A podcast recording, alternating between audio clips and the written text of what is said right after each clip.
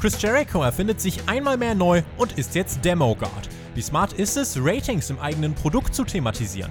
Außerdem, Raw ist am Tiefpunkt, zumindest was die Quoten angeht. Welche Stars man jetzt noch hat und wer die Shows über die nächsten Monate tragen muss. Das und mehr hört ihr jetzt bei Hauptkampf.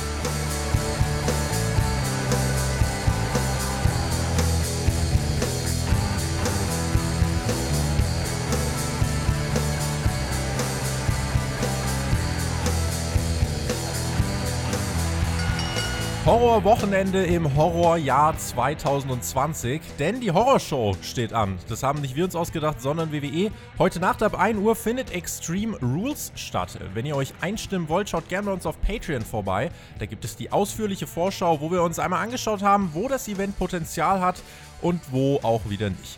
In diesem Sinne, ihr hört Hauptkampf, euren Wrestling Talk von Spotfight. Über Extreme Rules wollen wir heute nicht so wirklich sprechen. Ihr habt abgestimmt und wo wir gerade schon mal im Intro den Demo-God angesprochen haben, ihr habt gesagt, dieser Podcast wird der Demo-Pod. Die Ratings von AEW und NXT, ja, die wir besprechen werden, mit einer Zahl, die wirklich schockierend ist. Wenn ihr die noch nicht kennt, dann werdet ihr gleich schockiert sein. Und wenn ihr sie kennt, dann schockiert sie euch sicher gleich nochmal. Es geht außerdem auch um Raw, die schlechtesten Quoten aller Zeiten, wer schuld ist und wer jetzt überhaupt noch WWEs Topstars sind. Schuld an all dem ist er hier definitiv nicht mein Podcastpartner für die heutige Ausgabe. Pro-Wrestling-Experte, Journalist und aktiv bei den Kollegen von Power Wrestling. Ich freue mich sehr, dass er hier ist. Markus Holzer, herzlich willkommen. Danke, als du jetzt gerade schon den Demo-God angesprochen hast, dachte ich, da kommt jetzt eine ganz tolle Anmod, aber dann hast du doch nochmal die Kurve gekriegt. ja, äh, an sich ein spannendes Thema, äh, eigentlich ein trauriges Thema für alle, denen so ein bisschen äh, Wrestling am Herzen liegt, sag ich mal, oder der Marktführer und es steht und fällt halt alles mit dem Marktführer. Man drehen und wenden, wie man will. Deswegen ist halt, es ist nicht so erfreulich, tatsächlich die Ratings anzuschauen. Ich möchte mir gar nicht vorstellen, wie sich da der Vince fühlt. Und ich glaube, der, der Vince McMahon, der guckt ja die Ratings nicht selber. Da gibt es bestimmt einen, der druckt ihm das aus und der bringt ihm die Ratings immer. Ich möchte nicht in der Haut des oder derjenigen stecken, der ihm da immer die Ratings bringt am Dienstag oder auch am Donnerstag oder, oder auch am Samstag. Denn wie wir wissen, ist dann derjenige schuld an den Zahlen. Und niemand anderes. Im Zweifelsfall noch der Producer. Aber immer jemand anderes. Hast du den Taschenrechner rausgeholt, wenn wir gleich ein paar Zahlen schubsen wollen? Den Taschenrechner hier, ja. Sehr schön. Aber ich muss sagen, so viele Zahlen wären es eigentlich gar nicht, weil was wir jetzt machen wollen, ist halt auch das Ganze wirklich in den großen Kontext setzen und jetzt nicht zu viel, auch wenn ich es eigentlich mag, äh, ins Kleinkarierte reingehen. Ähm, aber was die Quoten angeht, es ist ja einiges passiert diese Woche. Wie sehr nerven dich eigentlich Ratings? Wie, wie stehst du zu diesen ganzen Rating-Diskussionen und so? Gähnst du da mittlerweile nur noch oder wie gehst du an das Thema ran? Ah, ähm, es ist schon interessant und ich muss es ja auch beruflich oder darf es auch beruflich verfolgen, weil ich äh, schreibe ja auch über Pro Wrestling und ich podcaste, wie du schon gesagt hast.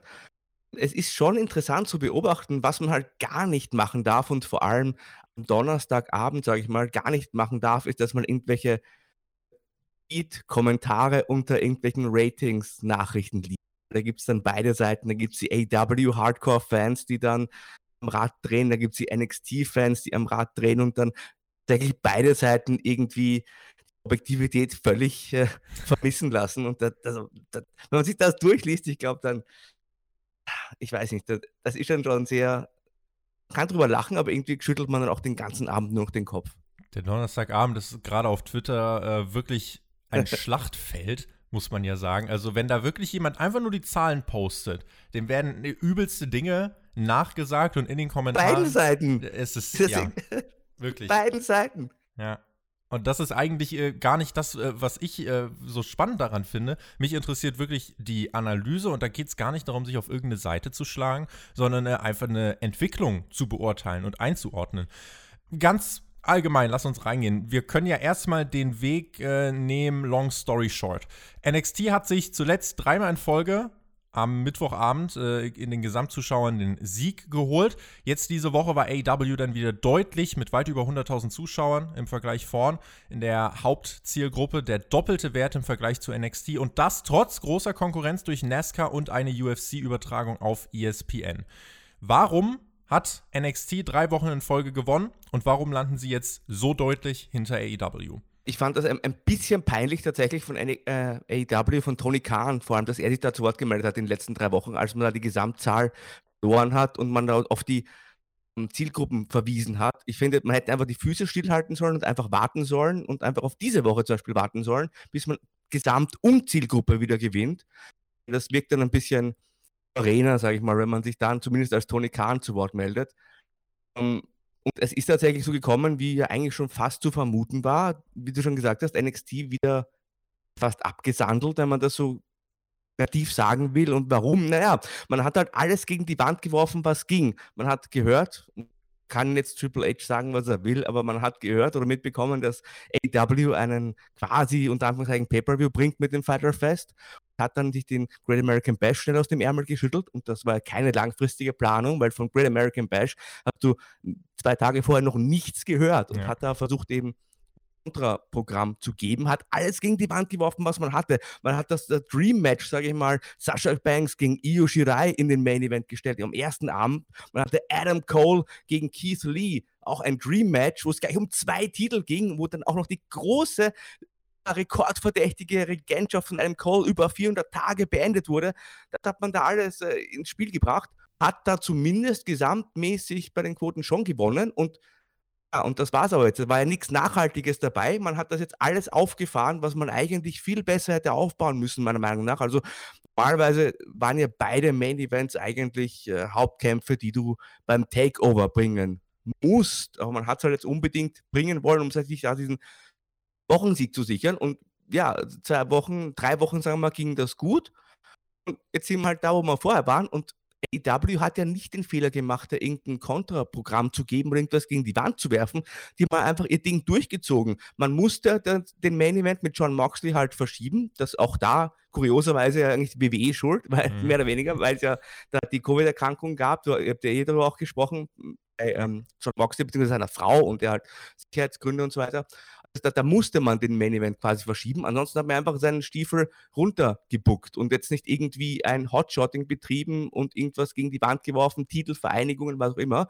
Man hat einfach etwa das gemacht, was man immer macht und hat halt da jetzt langfristig äh, wieder die Nase vorne. Hat, ich meine, hat man halt jetzt drei Wochen verloren. Das ist ja völlig wurscht, ob du jetzt drei Wochen, vier Wochen da äh, bei der Gesamtzahl irgendwo hinten liegst. Ja, ist ein bisschen Prestige und man kann da auch gerne diskutieren, aber es ist völlig wurscht, solange man selber stabil ist, solange der Sender zufrieden ist.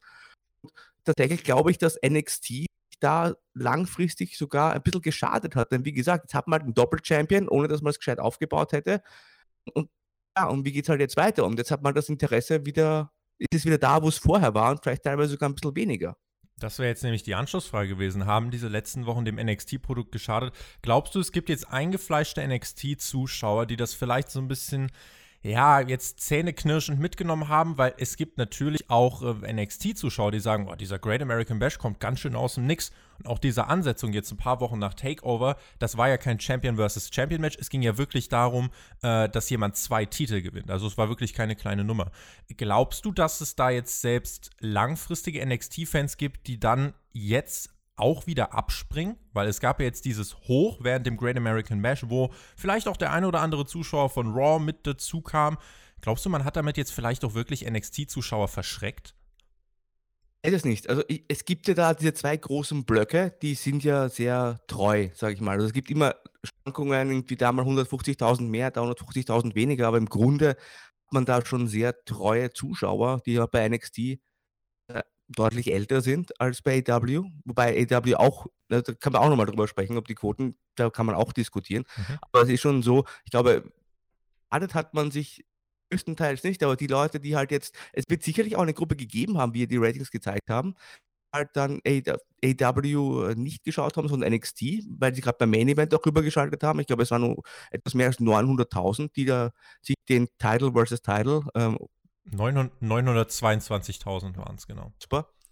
So, die haben da sicher rübergeschaltet, aber die haben ja jetzt offensichtlich auch nichts gesehen, um da dran zu bleiben, bis man halt wieder so was Großes präsentiert. Und hat sich zumindest keinen Gefallen getan. Ob man sich da langfristig geschadet hat, weiß ich nicht, aber man hat zumindest eine große Chance vertan, finde ich, weil so eine Regentschaft wie von Adam Cole über 400 Tage, das hast halt, das hast ja nicht alle Tage. Da dieses Ende der Regentschaft aufzuziehen, das große Title versus Title Match aufzubauen, hingeworfen, hingerotzt, wenn man so möchte, und eine Riesenchance vergeben, hier langfristig ein, ein episches Duell bei einem großen Pay-Per-View aufzubauen, was halt aus finanzieller Sicht dann eigentlich schon auch sinnvoll gewesen wäre. Hätte man vielleicht auch ein paar Network-Abos verdienen können und eine richtig große, epische Geschichte erzählen können. Und das hat man jetzt nicht gemacht. Man hat das quasi geopfert, um mir zu sagen, ja, jetzt hatten wir da ein paar hunderttausend Zuschauer mehr als AEW. Und das ist halt, ist halt sehr kurzfristig gedacht und erinnert mich so ein bisschen an, an WCW in, in Endphase, wo man auch alles gegen die Wand geworfen hat und zu gucken, um, da, um dieses blöde Rating noch irgendwie hochzukriegen. Und es hat dann auch einen ganz, ganz äh, gegenteiligen Effekt gehabt am Ende. Wir haben jetzt gerade schon über AW gesprochen, dann lass uns doch mal drauf gucken. Lass uns genau schauen auf ein Segment und zwar eine Promo von Chris Jericho, bei der er herauskam und äh, den Leuten erstmal gesagt hat: So, ich erzähle euch jetzt was über Ratings und man hört nur noch ein Seufzen von Jim Ross. Boah Gott, der hatte darauf nicht so wirklich Lust. Chris Jericho hielt eine Promo und ähm, hat ja, uns darüber aufgeklärt, dass die Gesamtzuschauerzahl, ja, das ist so ein, ist so ein nice to have. Was aber für TNT zählt, das ist die Demo, die Hauptzielgruppe. 18 bis 49. In dieser Demo wurde Jericho noch nie besiegt bei AEW. Er ist der Demo-God. Dazu kommt, vor ein paar Wochen erwähnte MJF, dass er jetzt zurück sei und damit die Ratings wieder steigen würden. Das hat da nicht so funktioniert. Und auch Tony Khan, das hast du gerade schon angesprochen, der hat sich auf Twitter zu den Ratings geäußert und auch in Interviews zuletzt betont, diese 18 bis 49 Demo, das ist wichtig für TNT, das ist wichtig für AEW. Deine Einschätzung, für wie smart hältst du es, dass AEW die Ratings mittlerweile zu einem ja, offenen Kampfargument in den Shows erklärt und diese nun auch wirklich äh, in, vor den TV-Kameras mit einbringt. Und dass Chris Jericho ja jetzt, muss man ja schon sagen, ein Gimmick draus kreiert hat, was er ja wirklich äh, auch auf Twitter wirklich zu 100% durchworkt.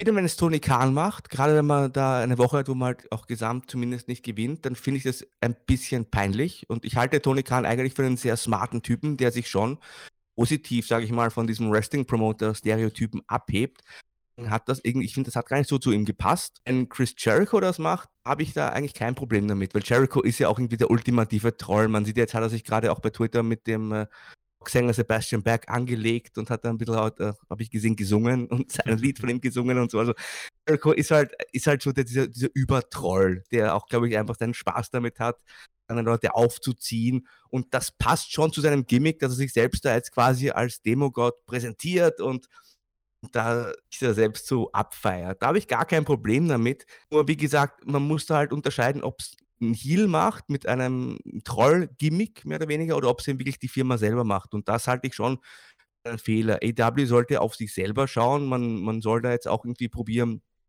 auch die Quoten natürlich zu verbessern. Und man darf auch stolz sein. Also man hat ja wirklich Tolles geschafft in etwas mehr als einem Jahr. Man hat diesen neuen Vertrag unterzeichnet, man ist profitabel, man hat sich da eine Stammseherschaft zuge aufgebaut. Das ist schon alles völlig in Ordnung, aber ich finde, man sollte da von Seiten der Firma schon vorsichtig sein, weil im Endeffekt kann WWE immer noch argumentieren, ja, wir haben aber Raw und SmackDown, die haben ganz andere Quoten trotzdem noch, auch bei der Demo, ich meine, das darf man auch nicht vergessen, bei aller Liebe und bei allem Respekt vor AW, dass man da trotzdem natürlich deutlichst Nummer zwei ist, da habe ich halt, wie gesagt, ein Problem. Aber Jericho darf das gerne in den Sendungen so machen und ist sowieso, ich bin ja sowieso großer Jericho-Fan. Ich das äh, zugeben darf, also immer schon gewesen. Und, und also finde den überragend und ich finde den auch äh, unterhaltsam und pa da passt das tatsächlich. Superstar des Jahres 2019. Äh, von dem darfst du Fan sein, es sei dir gestattet. Ähm, zum Thema Demogod und Chris Jericho hat unser Patreon-Supporter Sebastian Bühmer noch geschrieben. Was haltet ihr davon, dass mittlerweile fast offen gegen WWE geschossen wird? Ich habe das dann auch mit der Frage in Verbindung gebracht. Verliert AEW damit den Fokus auf sich selbst? Wir haben jetzt gerade, äh, habe ich die Frage gestellt, äh, vergrault NXT-Zuschauer. Glaubst du, dass auch AEW-Zuschauer davon genervt sind, wenn sie in ihrem Produkt jetzt was über Ratings hören müssen? Vielleicht ja sogar über Shows? Die sie ja selbst gar nicht verfolgen. Es ist ja jetzt nicht jeder AEW-Fan zwingend auch gleichzeitig WWE-Fan. Ganz genau, wenn man sich auch die äh, Demo anschaut, gibt es ja doch einige Leute in der ähm, der etwas jüngeren Zielgruppe, ich meine, die ganz Jungen sind ja auch nicht, aber sagen wir so, die bis Ende, bis Ende 30, die auch gar keinen Bock haben, wahrscheinlich auf, eh über WWE zu hören. Das ist tatsächlich ein, eine kleine Gefahr, finde ich. Natürlich, kleiner Quotenkrieg, das ist schon spannend. Das erinnert ein bisschen damals an Ende der 90er Jahre, Nitro gegen Raw. Jetzt halt im kleineren Rahmen, was die Zahlen angeht. Deutlich kleiner. Aber es ist schon, ich finde das schon auch, dass man aufpassen muss, weil wenn ich jetzt AW schaue, aber man kann schon mal so, so einen kleinen, kleinen Ellenbogen austeilen, aber jetzt dann, wenn man, ich will auch nicht ständig an WWE erinnert werden, ehrlich gesagt. Das sehe ich auch so. Also ich will ja AW schauen in ihrem Kosmos, will ja diese Storylines verfolgen und nicht ständig daran erinnert werden, dass es WWE gibt, weil äh, WWE verfolgt uns, auch dich und mich, die das ja auch äh, intensiver machen als, als viele Leute. Uns verfolgt WWE schon viel zu eh schon mhm. viel zu viel Content pro Woche und dann mhm. will ich eigentlich bei AW auch nicht unbedingt davon hören. Wir müssen über eine Demo ganz konkret sprechen. 18 bis 49, das AW ja, für NXT scheinbar unantastbar. Das NXT-Publikum ist einfach um die 10 bis 13 Jahre älter. In dieser Woche, wenn wir auf eine konkrete Demo schauen, 18 bis 34, wenn wir uns die Männer 18 bis 34 anschauen, dort erreicht der AW in dieser Woche 70.000 Zuschauer. Das waren sogar 21% weniger als in der Vorwoche für euch da draußen, gebt gerne mal eine Schätzung ab, wenn ihr jetzt die Zahl nicht schon wisst. AW erreicht in dieser Demografie 70.000. Wie viele Zuschauer hat NXT in dieser Demografie erreicht? Männer 18 bis 34. Ich kann es euch sagen, dort erreichte NXT 6.000 Zuschauer. Das ist ein Minus von 87 Prozent gewesen im Vergleich zur Vorwoche. Und es ist halt auch ein gigantischer Unterschied, der sich hier auftut. Dave Meltzer hat im Wrestling Observer, im Newsletter auch nochmal klargestellt, äh, das ist auch kein Druckfehler oder etwas dergleichen. Und wenn man sich das gesamte Rating-Chart anschaut, da gibt es ja so eine bunte Tabelle mit ganz vielen äh, grünen, roten, gelben, orangen Kästchen, wie man möchte. Und ähm, wenn man sich das anschaut und dann mal äh, so guckt, wie das mit den Zielgruppen aussieht, mit der Verteilung, äh, Markus, da ist ja wirklich der Anteil von unter 34-Jährigen, die NXT schauen, verschwindend gering. Ist das ein Problem? Also, oder wie groß ist dieses Problem? Oder hat WWE immer noch das Gegenargument, tja, wir haben ja trotzdem immer noch treue Zuschauer, aber die sind eben älter als 34? Das ist absolut ein Problem. Also, ich finde generell hat sich ja NXT, wenn man sich so die Quotenentwicklung anschaut, seit die jetzt live äh, auf zumindest in die Primetime und manchmal live gehen am Mittwochabend, hat sich NXT schon ein bisschen entzaubert. Also ich will jetzt auch nicht äh, nur auf die WWE draufhauen, aber es war ja schon so, dass NXT war immer so die junge, frische Brand, die halt eben die jüngeren Leute anspricht, die Indie-Fans und die, die wirkt und sieht man halt jetzt, wenn man auf die Zahlen guckt, das ist ja absolut nicht der Fall. Also NXT ist, ist ja nicht die junge, frische Brand, sondern ist ja quasi schon ähnlich wie, wie generell äh, auch WWE und also bei NXT ganz besonders, wenn man so möchte, die, äh, die für, für alte Menschen. Was jetzt an sich ist das ja nicht schlimm. Also am besten hast du ja überall gute Quoten in allen Zielgruppen. Aber wenn da so gar nichts von unten nachkommt, wenn keine Fans unter 39 da oder fast kein einschalten oder, oder bis 35, wie auch immer, ist ein, ein großes Problem, weil wo kommen denn dann die äh, WWE und Wrestling-Fans von, von morgen dann her? Ich meine, es werden immer weniger und gar keine Frage, wir werden ja über Raw auch noch sprechen. Ja. Es werden ja immer weniger Zuschauer, die WE anschauen. Es kommt halt niemand nach und das ist ein, ein sehr großes Problem tatsächlich. Für NXT, aber für die gesamte Firma. Wie sehr kommt NXT mit diesen Ratings in Bedrängnis oder anders gefragt, wenn die Zahlen sich jetzt in etwa so weiter abzeichnen, wie es ja jetzt irgendwie seit Beginn des Wednesday Night Wars schon ist. Also AW gewinnt alle Demos, NXT holt äh, immer 50 plus und alle drei, vier Monate gewinnt NXT mal die Gesamtzuschauerzahl. Wie sicher ist denn der Sendeplatz auf dem USA Network für NXT? Gibt es da in deiner Wahrnehmung irgendein Risiko? Das sehe ich eigentlich jetzt überhaupt nicht. Man kriegt da nicht so viel Geld vom Sender. Ich glaube, der Sender ist auch trotzdem froh, dass man hier regelmäßig um die 600.000 auch insgesamt hat. Es ist ja so, dass das USA Network ansonsten, ja, die haben ja nicht mehr viel zu bieten, muss man ganz ehrlich sagen. Früher hatten sie große Serien und waren hier ja ein Premium-Network, sage ich mal, aber die haben ja außerhalb von WWE jetzt eigentlich kaum noch irgendwelche Zugpferde. Und deswegen kann ich mir das eigentlich nicht vorstellen, dass NXT auf auch auf längerfristige Sicht da irgendwie in Gefahr ist. Man wird halt nicht mehr Geld kriegen. Man kriegt vielleicht sogar ein bisschen weniger Geld in der nächsten Verhandlung, was ja dann für WWE nicht gut ist. Aber ich, ich glaube, NXT ist nicht primär da, um halt Geld zu verdienen. Genau. Glaube ich. Hat sich halt schon erwartet, dass man hier AW schlägt, da bin ich davon überzeugt. Aber es ist trotzdem so, dass man AW ja jede Woche Sender, äh, Zuschauer wegnimmt. Ja. Äh, das ist halt einfach, ich bin überzeugt davon, es würden nicht alle AW schauen, die jetzt äh, NXT schauen, aber ich bin schon überzeugt, dass man dann von Seiten von AW, wenn es NXT nicht gäbe, würde man schon regelmäßig die 900.000 und auch die Millionen vielleicht sogar ja. knacken. Diesen Prestigeerfolg, den nimmt WWE quasi AW da auch einfach dadurch weg, dass man NXT da am Sendeplatz hat und man kann ein bisschen Geld noch verdienen. Und wie gesagt, USA Network wird auch zufrieden sein, trotzdem noch mit den Quoten. Also für beide Seiten eine Win-Win-Situation. Das wird so bleiben. In Spitzenzeiten wechseln da irgendwie immer zwischen 200 und 300.000 Leute den Sender. Es hat sich vor allem dann immer gezeigt, NXT hat ja eine Zeit lang wirklich ganz etabliert diesen Overrun gezeigt. WCW hat das früher auch sehr gern gemacht.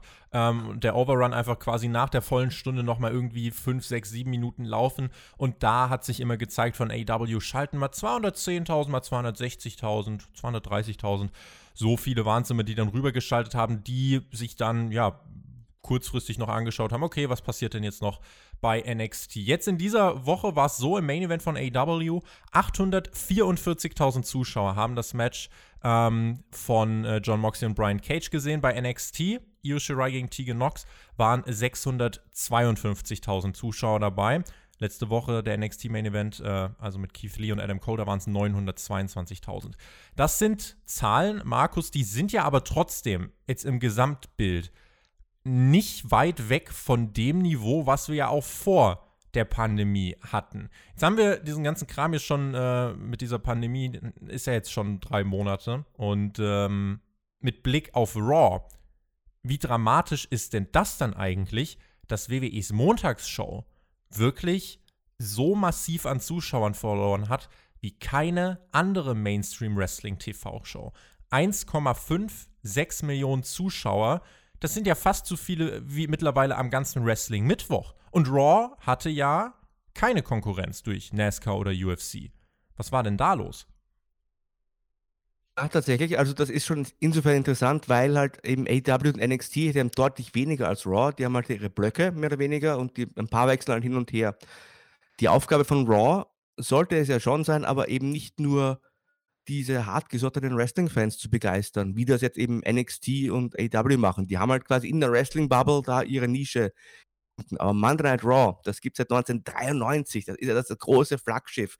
Das ist ja die, die Wrestling-Sendung schlechthin und da sollte es schon äh, Ziel sein, hier eben auch äh, viele normale Menschen unter Anführungszeichen, Gelegenheitszuschauer, was auch immer. Also eben nicht, nicht die Leute, die dann ins Internet gehen und sich irgendwie Twitter über Ratings unterhalten oder die vielleicht auch mal einen Observer lesen, von mir ist auch mal ein Power Wrestling Heftel in die Hand nehmen, was auch immer, sondern das, das, da möchte man ja doch deutlich, deutlich mehr Leute begeistern und, und normale Zuschauer, die dann zu Wrestling-Fans werden. Und das ist, ich finde das schon dramatisch. Natürlich kann man sagen, Corona hin oder her, natürlich die Sendungen mit ohne Publikum, beziehungsweise mit den Trainees als Publikum, die haben halt ein ganz anderes Flair und die verbreiten anderes Feeling, sind nicht so schön anzuschauen, aber man muss sich ja halt trotzdem die Frage stellen, okay, jetzt schauen die Leute Raw nicht mehr, teilweise vielleicht ein halbes Jahr oder länger. Wenn du jetzt ein halbes Jahr dir eine Sendung nicht mehr anschaust, dann kehrst du auch nicht mehr zurück. Also es, es werden sehr, sehr viele Leute, auch wenn man dann wieder in die großen Hallen geht,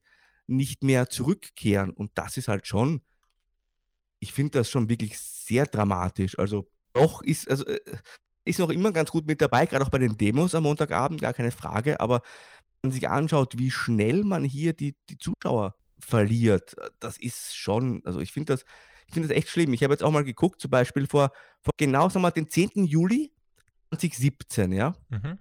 Da hatte man insgesamt 3 Millionen Zuschauer. Und am 17. Juli 2017, da hatte man sogar 3,15 Millionen Zuschauer. Das heißt, man hat ja man hat sich ja innerhalb von drei Jahren fast nochmal wieder halbiert. Ja.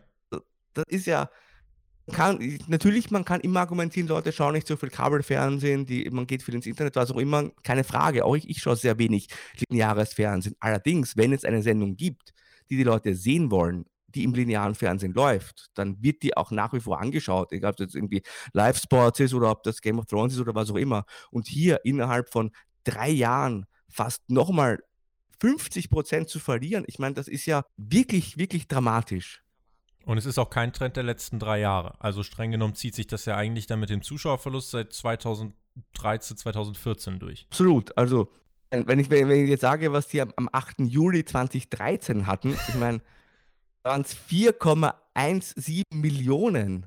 Das sind sieben Jahre, das ist jetzt auch nicht die Welt. Also, aber besonders dramatisch bin ich eben in den letzten drei Jahren diesen, diesen Verfall. Und es, es gibt das Allerschlimmste, meiner Meinung nach, ist halt die Tatsache, dass es nichts gibt, was äh, mir jetzt irgendwie Hoffnung verleiht, ja, das wird aber in einem halben Jahr wird wieder steigen oder in zwei Jahren, weil da hat man jetzt diesen und diesen Wrestler oder man baut den jetzt zum Superstar auf oder was auch immer. Also es, es deutet ja nichts darauf hin, dass sich da irgendwas verbessern würde, weil die Sendungen sind ja immer gleich. Man, äh, es, es, es tut sich ja nichts. Was, was ich dramatisch finde, es ist ja, was wir erleben, wenn wir die Zahlen anschauen, ist ja, es ist ja jetzt auch nicht so, dass am Anfang Leute einschalten und dann sagen, okay, ist nichts für mich, ich schalte aus. Sondern äh, jetzt in den letzten zwei Wochen war es ja so, da war die zweite Stunde zum Beispiel ein bisschen besser als die erste. Die erste Stunde, also wenn wir, wenn wir uns anschauen, wie viele schalten überhaupt zum Sendestart ein, um sich überhaupt nur anzugucken, was, zu, was da passiert. Also wer interessiert sich denn noch dafür? Und es waren in dieser Woche 1,58 Millionen Zuschauer. Und ich finde, das ist halt auch ein Wert, den man kritisch anschauen muss, denn äh, 1,58 Millionen Leute interessieren sich überhaupt noch dafür, was bei Raw äh, passiert. Die gucken sich gar nicht groß weiter das Produkt an. Aber die schalten nicht mal, äh, oder die schalten nur noch zur ersten Stunde ein und der Rest hat schon gesagt, Leute, das lasse ich. Und Corona ist natürlich ein, ein Bestandteil des Ganzen, aber wenn wir uns eben anschauen, dass äh, AEW und NXT, auch wenn die Zahlen natürlich in einem kleineren Rahmen sich abspielen, äh, wenn die jetzt langsam schon wieder eigentlich an das Niveau herankommen, was sie dann auch vor der Pandemie hatten, äh, wie heftig ist es denn dann wirklich jetzt auch äh, für Raw? Du hast ja gerade auch schon die Prognose abgegeben, dass da so viele jetzt auch nicht zurückkommen werden. Und die große Konkurrenz kommt ja jetzt erst noch. Football kommt zurück, Basketball kommt zurück. Muss man sich ja eigentlich fragen, wie tief kann es denn noch gehen? Offensichtlich ich will jetzt auch nicht irgendwie, ich werden ganz viele WWE-Zuschauer vielleicht haben oder Fans, die jetzt auch böse auf uns sind, aber es ist halt schon so, offensichtlich bringt man ja kein Programm, das die Menschen unter Anführungszeichen interessiert. Sonst würden sie ja zumindest in Stunde 1 einschalten. Und offensichtlich, ich, ich würde es auch jetzt nicht nur mit Corona erklären, weil wir, wie lange haben wir jetzt die Corona-Shows? Über drei Monate. Ja. Und, ähm, und trotzdem sinken ja noch die Quoten. Also wenn jetzt irgendwie, sagen wir, ersten zwei Monaten viele Leute abgeschaltet hätten, gesagt, die Corona-Shows sind nichts für uns, okay, alles gut. Dann hätte man, hätte sich ja trotzdem irgendwo eingependelt, weil die Leute wissen ja, was sie erwartet, wenn sie einschalten. Und dass es jetzt aber trotzdem immer weiter sinkt, das liegt dann eben nicht nur an Corona, sondern es liegt dann einfach auch an dem Programm, das man hier Woche für Woche bietet. Sind diese 1,5 Millionen der harte, unerschütterliche Kern, sind sie die Endstufe dieses Wrestling-Hardcore-Kerns. Gab eine Zeit, da dachten wir, also man jetzt, äh, also alle die Leute, die sich damit beschäftigen, irgendwie, ja, okay, drei Millionen, das ist jetzt aber wirklich bottom line, das sind die Leute, die zuschauen. Schauen. Und dann ein paar ähm, Monate, sagen wir ein paar Jahre später, man sagt, okay, aber zwei Millionen, es wird nie unter zwei Millionen sinken, das ist jetzt die bottom line. Und äh, es gibt offensichtlich keine, keine bottom line. Es, es, ich weiß es nicht, das traue ich mir gar nicht sagen. Es, es kann auch, es kann weiter sinken ehrlich gesagt. Also traue ich mir keine Vorhersage machen, weil wie es in einem Jahr ausschaut, ähm, das kann ganz furchtbar sein, ehrlich gesagt. Es kann auch super sein, wenn man jetzt plötzlich irgendwie äh, die zündende Idee hat, gar keine Frage. Aber ich traue mir da jetzt nicht einen, einen Kernwert irgendwie festzumachen. Ja, vielleicht die 700.000, die NXT jede Woche. Oder über unter 700.000, die NXT jede Woche hat. Das sind vielleicht dann wirklich die ganz hartgesottenen. Paul Heyman musste wegen zu schwacher Quoten seine Koffer packen, vor nicht allzu langer Zeit. Jetzt stellt Raw unter Bruce Pritchard erneut einen Negativrekord auf. Wie lang wird sich Vince McMahon das anschauen? Könnte den Eric Bischoff verpflichten und feuern, ich weiß nicht. ja, weil das hat man ja schon bald alles durch. Ich gehe davon aus, dass spätestens beim SummerSlam wird die WWE Championship wechseln. Ich glaube, äh, es wird jetzt Drew McIntyre, so leid mir persönlich das tut, ich mag den gern und ich finde, der hat auch eine Chance verdient, aber ich glaube, man wird hier zu einem etablierten Star wechseln. Es wird ich gehe mal von Randy Orton aus, ähm, mhm. dass man einfach den Titel, dass Vince hier wieder quasi zu altbekanntem geht und sagt, okay, äh, Drew funktioniert nicht als Aushängeschild, dann nehme ich wieder jemanden, den ich kenne. Aber ansonsten, ich meine, er kann ja nicht mehr viel machen. Er hat bei SmackDown den Bischof eingestellt und gefeuert, relativ schnell. Er hat bei Raw den, den Heyman vorgestellt als Gegenmaßnahme gegen den Ratingverfall. Dann musste Heyman gehen, dann haben wir jetzt Bruce Pritchard. Ich meine, dann muss irgendwann Pritchard auch gehen, ja, aber ich meine, man merkt ja, das sind ja alles immer nur Leute, also Scapegoat quasi. Die, der muss halt quasi den Kopf hinhalten, aber äh, es liegt ja offensichtlich nicht an diesem Personal. Und natürlich, Raw hat sich jetzt ein bisschen geändert unter der Ägide von Bruce Pritchard. Also, dass man jetzt mehr Redesegmente hat, finde ich im Grunde völlig in Ordnung, weil ich, ich mag es auch ganz gerne, wenn es gerade bei Wochenshows eben auch mal verbal ordentlich zugeht und dann nicht nur gerestelt wird. Deswegen mag ich auch die, die Dynamite-Shows lieber, die keine verkappten Pay-Per-Views sind, weil ich, ich mag halt auch diese Segmente. Äh, aber es liegt ja dann offensichtlich eben nicht an diesen Leuten, die man da immer vorschiebt als neue Verantwortliche und dann wieder ganz schnell feuert. Also er kann ja gerne den Bruce Pritchard auch feuern, aber ich meine, wer kommt denn dann? Also man dreht sich ja im Kreis. Paul Heyman kriegt vielleicht nochmal seine, seine Second Chance. Nein, ich kann es dir nicht ja. sagen. Ich kann es nicht sagen. Also es ist ja, wenn, wenn wir jetzt aber mal Richtung SummerSlam schauen, du hast das gerade schon mal so vorausgeworfen, ähm, da ist die Paarung Randy Orton gegen Drew McIntyre als Main Event durchaus möglich. Also Randy Orton kann quasi jetzt im ja, Herbst seiner Karriere dann doch nochmal wirklich zum Aushängeschild von WWE Abs werden. Will noch zehn, er will noch zehn Jahre wresteln. Will er noch? Ja, zehn Jahre. Wie alt ist denn der gute alte Randall gerade? 40? Ich glaube, bis 50 wieder wresteln, hat er zumindest. 40, so. ja. Stimmt wir, wir haben gerade in der Power Wrestling ein bisschen Interview mit ihm, weil, also jetzt billige Werbung zu machen, aber da hat er tatsächlich angekündigt, noch zehn Jahre im Ring stehen zu wollen. Also Herbst aufpassen. Da sind noch, äh, weiß nicht, zehn Titelgewinne sind mindestens noch drin. also sind, sind wir gerade eher so im, im Juli, passt doch. 19. 19. Ja. Juli sind wir gerade. Sehr gut. Ähm, aber wenn wir da mal hinschauen, wenn wir jetzt sagen, Randy Orton und Drew McIntyre, das als Main Event äh, mal beim SummerSlam, reicht das, um die Raw-Seite auch jetzt bis zum SummerSlam hin zu tragen? Oder glaubst du, dass, wenn man jetzt weiter es nicht schafft, ein interessantes Programm bis dahin zu liefern, äh, dass bis dahin eben auch noch mehr die Schärfe aus Raw herausgehen wird?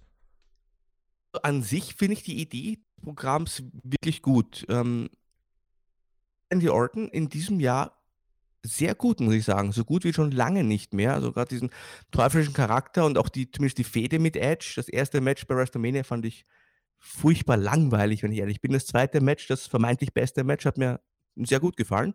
Und mir gefällt, gefällt dieser Charakter von Randy Orton derzeit eigentlich richtig gut. Und ich mag auch den Drew McIntyre. Ich finde, der macht das auch unter gegebenen Voraussetzungen wirklich gut. Und ich finde schon, auf dem Papier macht das einiges her, dieses Programm. Und die Frage ist halt, wie man es dann umsetzt und was man sich da einfallen lässt. Aber prinzipiell wäre das einfach die logische Paarung, die man jetzt auch bringen muss, finde ich, für den SummerSlam, weil sonst bietet sich ja, bietet sich ja gar nichts an. Wenn man möchte, dass die Top-Stars des Brands um den Top-Titel antreten, dann ist Randy Orton gegen Drew McIntyre ähm, im Moment die Paarung, genau. Und äh, wir werden auch gleich mal noch drüber reden, welche Namen gerade noch verfügbar sind und welche nicht. Äh, und da können wir das noch ein bisschen weiterspinnen. Es gab unter einem Newsvideo von uns, äh, gab es einen ähm, Schreiber, der den Kommentar geschrieben hat, äh, und zwar zum Thema Big Show gegen Randy Orton. Das wurde ja jetzt äh, verschoben und zwar, äh, was heißt verschoben? Es wurde angekündigt für Raw und es wurde bewusst nicht beim Pay-Per-View gezeigt. Jetzt haben wir noch diesen Bar-Fight von Seamus und Jeff Hardy, wo jetzt auch keiner so wirklich weiß, wo der denn stattfindet. Aber es heißt wohl, dass der auch eher in der Wochenshow, also bei SmackDown, nächste Woche stattfinden wird. Big Show gegen Randy Orton. Hat der Kommentar äh, Kommentarschreiber geschrieben. Was sagt es aus, wenn das das große Ratinggeschütz im Jahr 2020 ist? Und ich gebe diese Frage an dich weiter. Was heißt das? Es gab den Roman Reigns, der in dieser Rolle nicht funktioniert hat. Ich mag Roman Reigns sehr gerne. Ich finde, der wäre ein richtig super Top-Heel geworden. und könnte es noch sein. Und auch sonst, also ich, ich bin jetzt keiner von den Roman Reigns Hassern, da hat man es probiert mit der falschen Taktik, mit dem falschen Gimmick, hat nicht funktioniert. Aber ansonsten, ich meine, man hat ja seit John Cena gab es einfach keinen Topstar. Es gab den CM Punk, der hat sich dann verabschiedet. Es gab Daniel Bryan, wo man es ja halbherzig, sag ich mal, versucht hat. Äh, die Leute wollten ihn damals sehen und man hat ihn damals so halbherzig als Star präsentiert, der aber auch immer wieder verlieren musste. Und ansonsten, also gerade jetzt bei, bei den Männern, sage ich mal, gibt es halt niemanden, der glaubwürdig ein, ein Topstar sein könnte. Ich habe mich ja bei uns beim Podcast mit Power Wrestling immer wieder für, für Ricochet ausgesprochen. Ich finde, es wäre halt ein, ein, super Typ gewesen. Vielleicht, man muss ja nicht ganz oben stehen, aber es wäre zumindest ein Typ gewesen, den man aufbauen könnte, die, der ähm, die junge Zielgruppe vielleicht auch anspricht, der was hermacht, ein spannender, spektakulärer Wrestling-Stil. Er wurde ja auch aufgebaut und dann, und dann kam Saudi-Arabien. Und, und, das war es dann wieder. Und, also, das jetzt nur herausnehmen als Beispiel, so ein Ricochet. Und, aber mhm. auch so, man hat ja halt keine Stars oder man hat auch verabsäumt, irgendwie Stars aufzubauen und vor allem hätte man ja die Stars von damals nutzen müssen, um neue Stars aufzubauen. Und das hat man ja auch nicht gemacht. Und deswegen ist eigentlich ist es nur logisch, dass Big Show halt und Randy Orton, dass das halt jetzt die, die Rating-Paarung ist. Jetzt hat man es eben auch so gemacht, dass die Stars von damals, die eigentlich dann die Menschen heute aufbauen sollten, äh, dass die jetzt zurückkommen und jetzt ja doch gewissermaßen im Spotlight stehen. Also man setzt auf Veteranen, Big Show ist ja jetzt einer dieser Namen. Und wenn wir mal auf das aktuelle Roster schauen, auch auf den SummerSlam, Edge ist raus aufgrund von einer Verletzung. Roman Reigns ist raus, weil der Mann schlau ist. Brock Lesnar ist raus. Das ist sehr schön.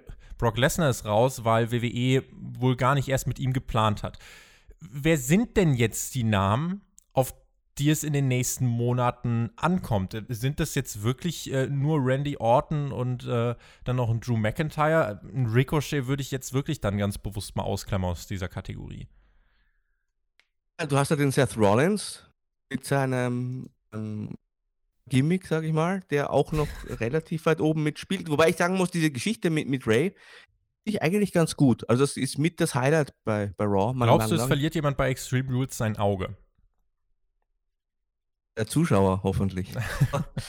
unser, Edel, unser, Edeljobber hat nämlich die Prognose abgegeben, dass selbst WWE nicht so blöd ist und da wirklich jemandem das Auge rausnimmt, dass das äh, Match irgendwie in einem ja, DQ-Finish Double irgendwas endet auch wieder dann lächerlich ist, weil man hat es ja anders angekündigt. Aber natürlich wäre es vielleicht klüger, aber dann verärgert man ja auch wieder Zuschauer. Diese Ansetzung ist natürlich eine absolute Katastrophe, gar keine Frage. Also ich meinte jetzt auch die Geschichte bis zu diesem Match. Dass man ihm da das Auge rausgedrückt hat, dem Ray und, und, und Seth Rollins da mit dem, mit dem Dominik da interagiert hat und so weiter. Das fand ich eigentlich ganz gut gemacht. Ähm, Seth Rollins ist eigentlich ja auch ein Typ, der hat ja als Top-Babyface auch überhaupt nicht funktioniert, auch aufgrund des Bookings, aber auch äh, aufgrund seines, weiß nicht, seines Wesens, sage ich mal, wie er sich abseits der Kameras präsentiert hat. Hm. Dann haben wir denn dann sonst noch AJ Styles, der ist aber auch nur so ein 1B-Player in der Intercontinental Championship-Riege bei, bei SmackDown. Wir haben Etten und Daniel Bryan, der jetzt auch erstmal raus ist. Gibt es ja auch die Schwangerschaft und so weiter. Hm. Ich überlege gerade, äh, sonst, also bei SmackDown haben wir, wenn wir da noch schauen, also wir haben natürlich Bray Wyatt und Braun Strowman, die, um Gottes Willen. Die, die ja, Braun als Champion ist eine absolute Katastrophe. Ist ja überhaupt nichts. Ich, ich finde das ganz furchtbar. Die beiden haben zumindest eine, eine, wie ich finde, immerhin solide Fehde, die als Trilogie beim SummerSlam dann, wie ich finde, beendet werden sollte. Dann hat Braun Strowman so jeden Bray Wyatt-Charakter einmal äh, an seiner Seite gehabt und verliert dann am, äh, am Ende den Titel.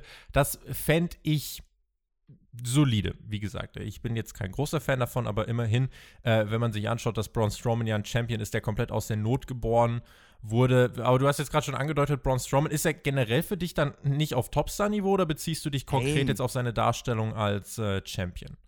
Ist ja, ist ja lustig. Ich bin ja eigentlich jemand, ich mag ja auch diese großen Monster. Die müssen auch gar nicht gut im Ring sein. Keine Ahnung. Ich, ich habe mir auch früher gern so, so, so, so ein Psycho Sid angeguckt, zum Beispiel. Und so. Also ich finde so Monstercharaktere, die haben ja auch immer einen Platz im Wrestling.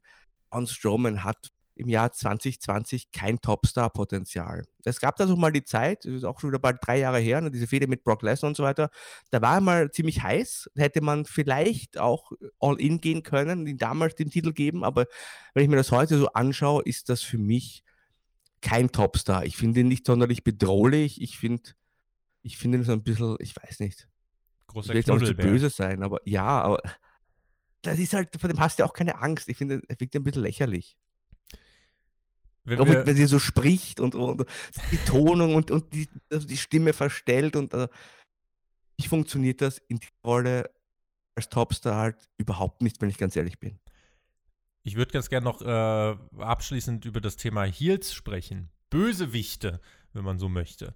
Randy Orton ist ja wirklich im Moment ein, ein Heel, der, äh, wie ich finde, eigentlich gerade bei WWE, eigentlich seit Tommaso Ciampa wirklich jemand ist, dem ich diese Rolle abkaufe und der die auch authentisch spielt. Und jemand, bei dem es auch jetzt nicht wirklich so diese 0815 Feige, äh, Feigheitsschiene ist, sondern er ist ja wirklich auch jemand, der äh, dann auch Pancakes austeilt und so weiter. Also der da wirklich gerade ein gewisses Standing generiert hat als Bösewicht. Wenn wir uns mal anschauen, was für große Heels hat WWE denn noch, müssen wir nach Randy Orton dann wirklich den Stift bei Namen wie Baron Corbin ansetzen? Baron Corbin ist einer von den, von den Wrestlern, also ganz, ganz oben in der Liste der Leute, die aufgrund ihrer Fähigkeiten viel zu hoch eingesetzt werden und viel zu prominent in den Sendungen sind. Da ist er für mich in, fast drei Dekaden fast ganz oben. Ich kann mich an keinen Wrestler erinnern, der so wenig zu bieten hatte und der so lange so prominent eingesetzt wurde. Das klingt jetzt furchtbar böse, aber ganz ehrlich, der, der, der hat ja keine Ausstrahlung, der ist nicht gut im Ring, der hat keinen guten Look, der hat ein lächerliches Gimmick, der zieht auch keine Reaktionen richtig beim Publikum und also ich, das kann ich nicht verstehen, warum man so stark auf diesen Baron Corbin setzt. Also ich, kannst du es mir erklären, aber ich finde, das ist wirklich, das ist wirklich für mich so ein Symbol, das, das ist so typisch, zeigt doch teilweise, was halt falsch läuft bei WWE. Da dieser Typ der Top-Heel sein soll. wer mich kennt und den einen oder anderen. Podcast hier gehört hat, der weiß, dass ich da äh, sehr nah bei deiner Einschätzung bin. Insofern, äh, nein, ich kann es dir nicht erklären. Ähm, aber schö schön, dass wir so viel über Baron Corbin reden. Was, was gibt's denn noch für Heels? Also, wir, bei Raw haben wir jetzt Randy Orton. Wa was ist denn der Top-Heel bei SmackDown? Ist es wirklich Baron Corbin? Der Fiend. Der Fiend. Ist der Wenn er ist, wieder kommt. Ist der Fiend ein Bösewicht? Ja, gut. Ja, er schon, ist- absolut. Rotes Licht, ja, rotes Licht ist böse. Ähm, aber trotzdem, du musst ja, der Grund, warum ich das ganz gern hier noch einbringen wollte, um Stars aufzubauen, brauchst du ja, also klar, du hast die Möglichkeit natürlich einen Weg über Veteranen zu wählen, die dann jemanden overbringen, oder du hast einen glaubwürdigen Heel, den ein Face besiegt und äh, dann wird er zum Champion. Drew McIntyre hat beispielsweise äh, Brock Lesnar besiegt und wurde dann zum Champion. Das wäre, glaube ich, mit Publikum hätte das gut funktioniert. Aber solche Stepping Stones brauchst du einfach. Fehlen bei WWE auch diese aufgebauten Stepping Stones. Kann vielleicht auch keiner overkommen, weil es keine glaubwürdigen Heels gibt, die man besiegen kann. Man hat ja AJ Styles auch als Heel zum Beispiel, würde ich ja auch nicht als Heel präsentieren. Also aufgrund seines Status und er ist ja auch schon lange dabei und aufgrund seines Wrestling-Stils, den probiert man ja auch hier als vielleicht nicht Top-Heel, aber 1B-Heel aufzubauen. Ähm, finde ich äh, auch nicht unbedingt die richtige Rolle derzeit. Aber ja, es, es gibt nicht den, ansonsten den Top-Heel äh, oder irgendwie auch nicht das schlimme Gimmick. Also es gibt ja keinen Wrestler, so einen richtigen Top-Heel, der halt auch, den man halt hasst, aber man hasst es, ihn gewinnen zu sehen. Äh, Bei Baron Corbin ist es so, ich weiß, ich, ich reite da herum, aber bei Baron Corbin ist es, ich hasse den überhaupt im Fernsehen zu sehen und schalte aus. Also das ist ganz was anderes. Aber einen richtigen Heel und das ist schwierig mit Vergleichen, weil AW natürlich viel kleiner ist und viel weniger Zuschauer noch zieht. Also ein MJF-Typ, so ein richtiges Arschloch, ja. Wirklich, der nicht nur schmierige Tricks ein, anwendet, sondern der sich halt auch richtig für den Größten hält und dem auch nichts zu schade ist. Und der aber auch mal dann die Beine in die Hand nimmt und wegläuft. So, so einen richtigen, so ein richtiges Arschloch, ich sag's gerne nochmal, wo man drauf wartet. Der, wann kriegt der endlich eine in die Fresse? Ich will das sehen. So einen Charakter gibt es bei WWE derzeit halt überhaupt nicht. Und so einen Charakter brauchst du halt, finde ich. Und das ist der Unterschied. Ich finde, an dem Beispiel kann man es festmachen. Wenn MJF angesetzt wird gegen den Jungle Boy, dann sage ich, boy, ich möchte das sehen. Ich möchte dieses Match sehen. Auch weil ich einfach weiß, es wird richtig stark, weil MJF ist neben einem ausgezeichneten Heel-Charakter eben auch ein äh, wirklich guter Wrestler. Und äh, der Mann ist in seinen frühen 20ern, also der hat noch wirklich viele, viele Jahre vor sich. Äh, wenn jetzt irgendwie Baron Corbin angesetzt wird gegen Matt Riddle, dann äh, muss ich sagen, dann ist das eben genau das Gegenteil davon. Also da freue ich mich dann nicht darauf, äh, oh cool, die werden tolle Matches haben. Baron Corbin ist 35, also eigentlich jetzt äh, geht er so in die Phase. älter aus. Wo, jetzt geht er in die Phase, wo er halt eigentlich, äh, sag ich mal, aufblühen muss wirklich und äh, die Spitze seiner Wrestling-Fähigkeiten erreichen muss. Und äh, du hast den Unterschied jetzt gerade schon klar gemacht. Da ist es eben nicht so, dass ich sage, oh, das ist cool, ich möchte sehen, wie dieser hier äh, in diesem Match dasteht. Nein, das Match möchte ich gar nicht erst sehen mit Baron Corbin. Und das ist kein, es ist kein Baron Corbin Heat, den wir jetzt einfach äh, hochziehen, einfach weil wir den Typen unsympathisch finden, sondern es ist ja wirklich, wir, wir können es ja mit Fähigkeiten begründen. Also ich habe wirklich eine Zeit lang immer gefragt, was ist denn jetzt wirklich mal so ein Baron Corbin-Match, wo man sagen muss, ein Baron Corbin Singles-Match, wo man sagen muss, das war wirklich auf Top-Niveau. Ich glaube, da gab es. Promo. Promo, das ist ja, äh, finde ich sogar noch wichtiger als ein Match. Äh, eine, eine, richtig gute Corbin-Promo, wo man sich denkt, äh, wow, okay, jetzt hat er äh, irgendwie eine gute Promo abgeliefert, jetzt will ich das Match sehen. Weil um zu dem Punkt hinzukommen, dass du einen Heal verlieren sehen willst, da, natürlich, der kann auch Attacken gegen Faces bringen und so weiter, aber in erster Linie sind es eben auch dann die Promos, die, und das war in den 70ern, in den 80ern, in den 90ern, das ist immer so, das ist auch 2020 so. Eine, eine gute Promo ist das Allerwichtigste, um ein Match aufzubauen. Und ich kann mich an, an keine einzige gute Promo von Baron Corbin erinnern. Was nicht nur an ihm liegt, sondern auch an den Autoren, was man auch sagen muss. Bei WWE gibt es ein sehr stringentes Korsett, dem man sie unterwerfen muss. Da werden ja Promos Wort für Wort vor, äh, vorgegeben und geschrieben und so weiter. Das ist alles jetzt nicht nur ein Corbin-Problem an sich, aber er manifestiert halt das alles in dem Fall. Aber ah, sagt so, so eine gute Promo, eine gute Heel-Promo, überhaupt bei WWE eine gute Heel-Promo. Ich nehme jetzt Randy Orton nämlich mal aus, weil wie hier das Match mit Edge aufgebaut wurde, das waren gute Promos. Das war eine gute Heel-Promo, auch als er da sich selber ja, positiv dargestellt hat, als er auch erklärt hat, warum er so handelt, wie er handelt, weil jeder, jeder gute Heel braucht ja auch irgendwie einen Grund, warum er so ist, wie er ist. Und er wirkte dadurch nicht lächerlich. Ah, das ist ja auch nein. wichtig. Die Begründung darf nicht sowas sein, wo man sich mit die Hände über den Kopf zusammenschlägt.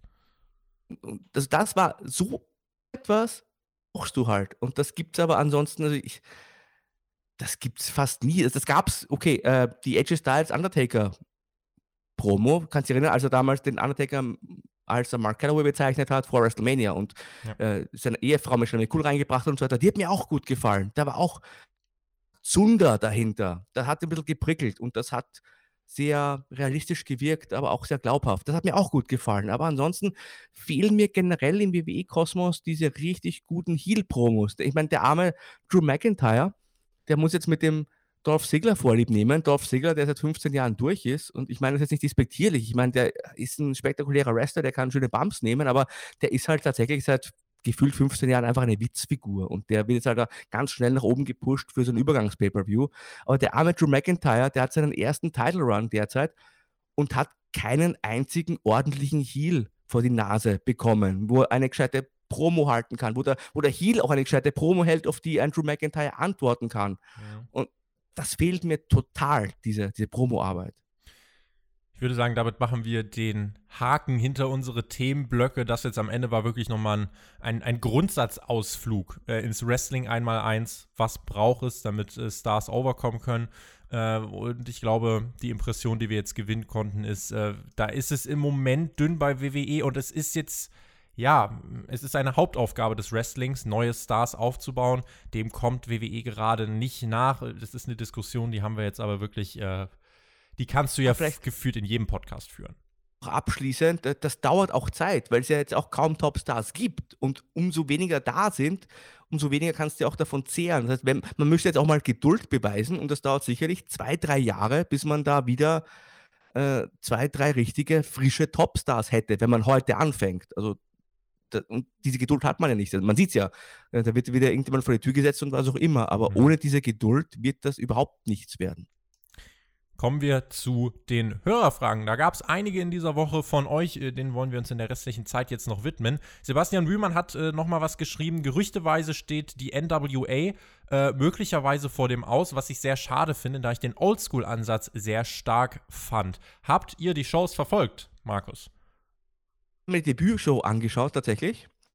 Und das eigentlich ganz nett gemacht und ich habe mir auch hier und da so ein bisschen was angeguckt, also meistens so Promos aber nicht regelmäßig tatsächlich, äh, aus, aus Zeitgründen, weil es gibt halt so viel Wrestling zu schauen. Und äh, wenn ich halt über Wrestling schreibe, in Power Wrestling und so, dann ist es in erster Linie WWE und auch AW, weil das halt auch die Leute interessiert. Und ich gucke auch noch ganz gerne New Japan Pro Wrestling aus persönlichen Gründen, weil mir das einfach gut gefällt. Und da war tatsächlich für NWA und auch für Impact zum Beispiel zuletzt äh, sehr wenig Zeit. Aber der Ansatz, den fand ich auch ganz interessant. Und da hat man dieses alte Studio-Setting genommen, wie aus Mitte der 80er Jahre, und halt da so ein kleines, kostengünstiges äh, Projekt gestartet, was jetzt aufgrund des Abschieds von Dave Lagana, der da eine ganz prominente Rolle gespielt hat und der ist im Zuge von äh, Hashtag Speaking Out ja äh, zurückgetreten, in, zu Problemen geführt hat. Aber ich glaube, weil das ja auch in der Frage drin gesteckt hat, ich glaube, dass ähm, zuletzt der Billy Corrigan ja gesagt hat, dass man nicht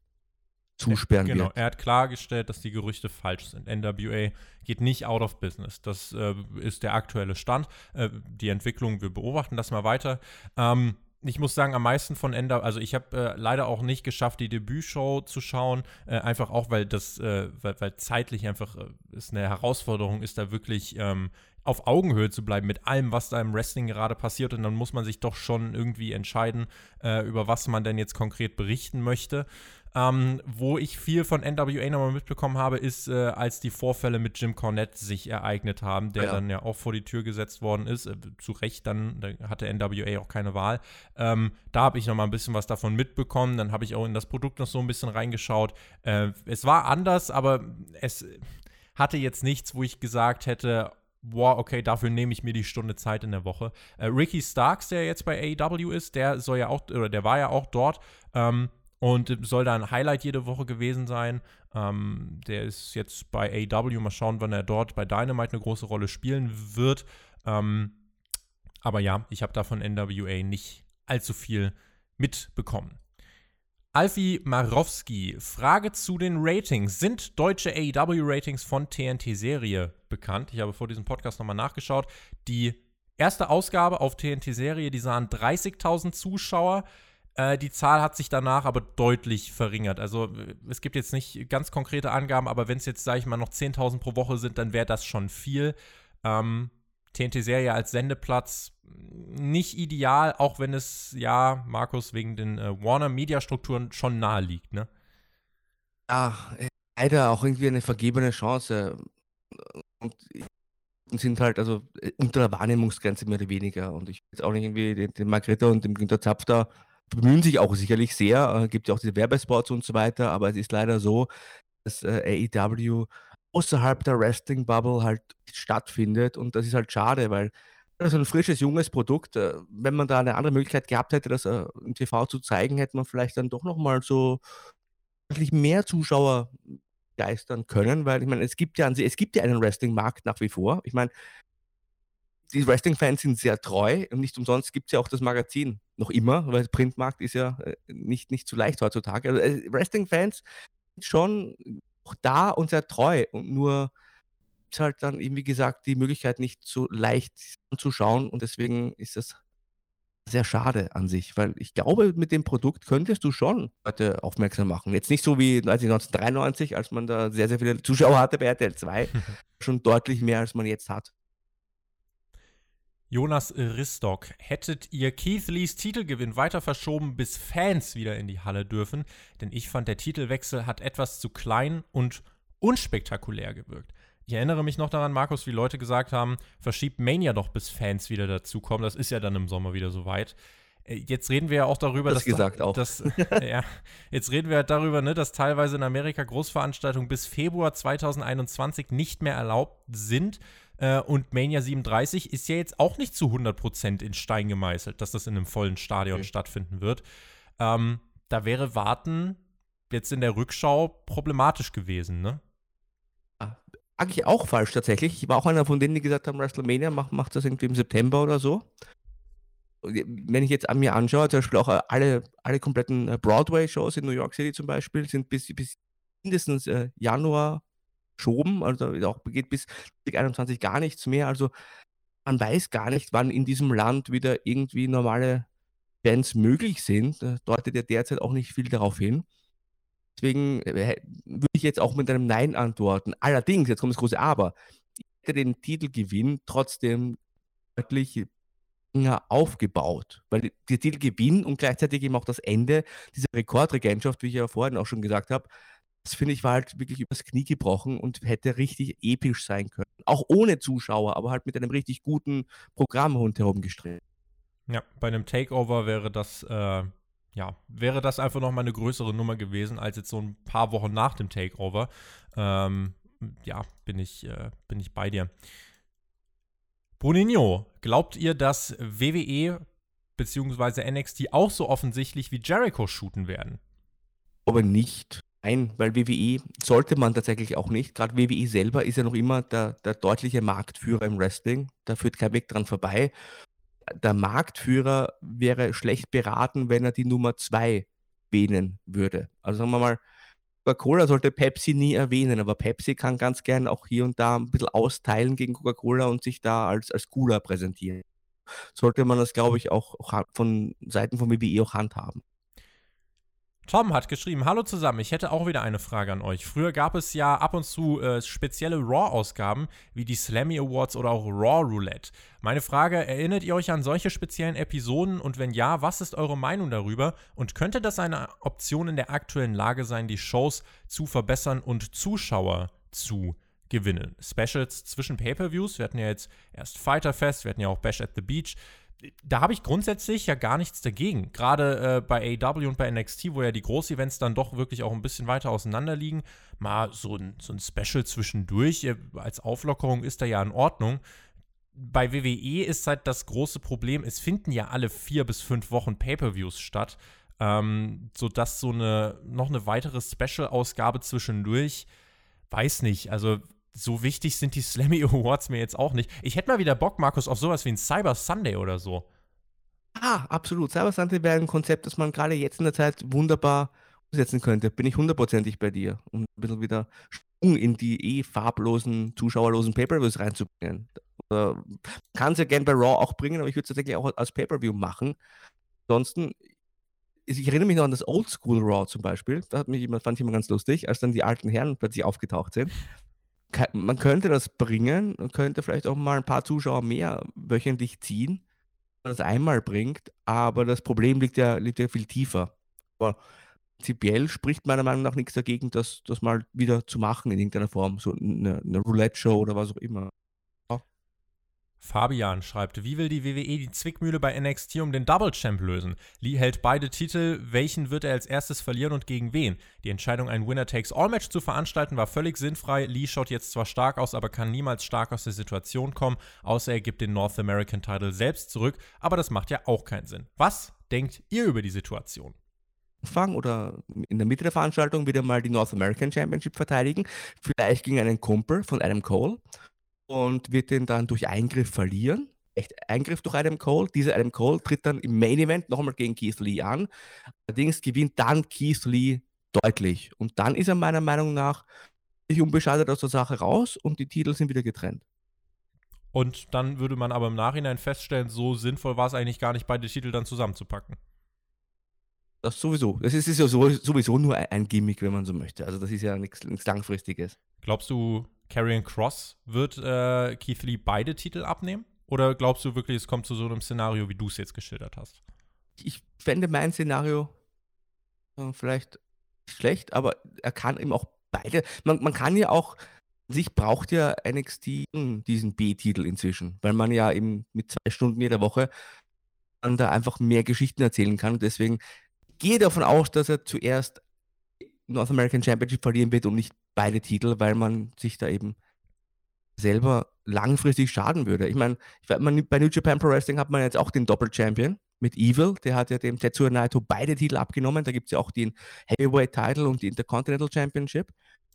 Aber bei IW, äh, bei NJPW gibt es ja auch sehr, sehr viele Titel. Also da kann man das auch mal ja, machen. Aber bei NXT hat man ja nur die Tag Team Titles und den Anführungszeichen World Title und deswegen braucht man da einfach diesen Titel meiner Meinung nach. Timo hat geschrieben, was haltet ihr von der Option, dass die WWE auf lange Sicht aufgrund des stetigen Zuschauerrückgangs von mittlerweile drei auf eine Wochenshow geht, um die Superstar Power beider Shows zu nutzen. Ansonsten gehe ich, äh, äh, ansonsten sehe ich AW auf lange Sicht auf Augenhöhe. Ähm, WWE wird weiter mehr als eine große TV-Show produzieren, weil man dann mehr als einmal großes Geld kassiert. Äh, leider, äh, ich glaube, das muss man als Reality-Check mal so festhalten. Es geht ja nicht irgendwie darum, gerade bei WWE geht es jetzt nicht darum, ein Format zu finden, was das qualitativ beste Produkt fördert. Raw geht drei Stunden, sondern es geht ja um das Format, Markus, was die meisten Scheinchen bringt. Genau. Äh, lange die Sender bereit sind, hier WWE auszustrahlen, wird es auch Sendungen geben. Jeder davon war, dass dann alle Topstars in einem Kader landen würden. Gäbe es nur eine Wochenshow, hätte, wäre der Kader auch ungefähr ein Drittel so groß, wie er jetzt ist. Ja gäbe es auch wieder das Problem mit den fehlenden Stars, und die kann man sich ja alle nicht leisten. Ja. Ihr seht, ihr seht, äh, am Ende kommt man doch eigentlich immer wieder auf dieselben Punkte zurück. Und damit würde ich sagen, machen wir den Punkt hinter dieser Ausgabe von Hauptkampf. Vielen lieben Dank, Markus, an dich. Und äh, ja, viele interessante Einschätzungen, denke ich. Äh, und auch die Leute von euch, die ja Ratings so langweilig finden oder die sich da gar nicht für interessieren. Wie gesagt, wir haben in dieser Woche versucht, das Ganze mal in den einen oder anderen Kontext einzuordnen, äh, auch mit Booking-Entscheidungen zu verknüpfen. Und ich glaube, das ist uns ganz gut gelungen. Jetzt bleibt mir nur noch übrig, euch zu sagen: Extreme Rules, die Live-Review, die gibt es am Montagmorgen direkt nach dem Event bei uns zu hören. Und äh, ansonsten natürlich die Review im Laufe des Tages dann, wie ihr es kennt, auf YouTube, Spotify und so weiter und so fort. Wenn euch dieser Podcast gefallen hat, dann schreibt uns gerne einen Kommentar, lasst uns einen Daumen nach oben da und äh, wen es betrifft, wir hören uns nächste Woche oder dann eben auch schon jetzt äh, am Montag direkt wieder, denn ich werde auch über Extreme Rules sprechen. Markus, dir überlasse ich die Schlussworte. Ich wünsche euch allen einen schönen Sonntag und sage, macht's gut, genießt Wrestling, auf Wiedersehen. Tschüss.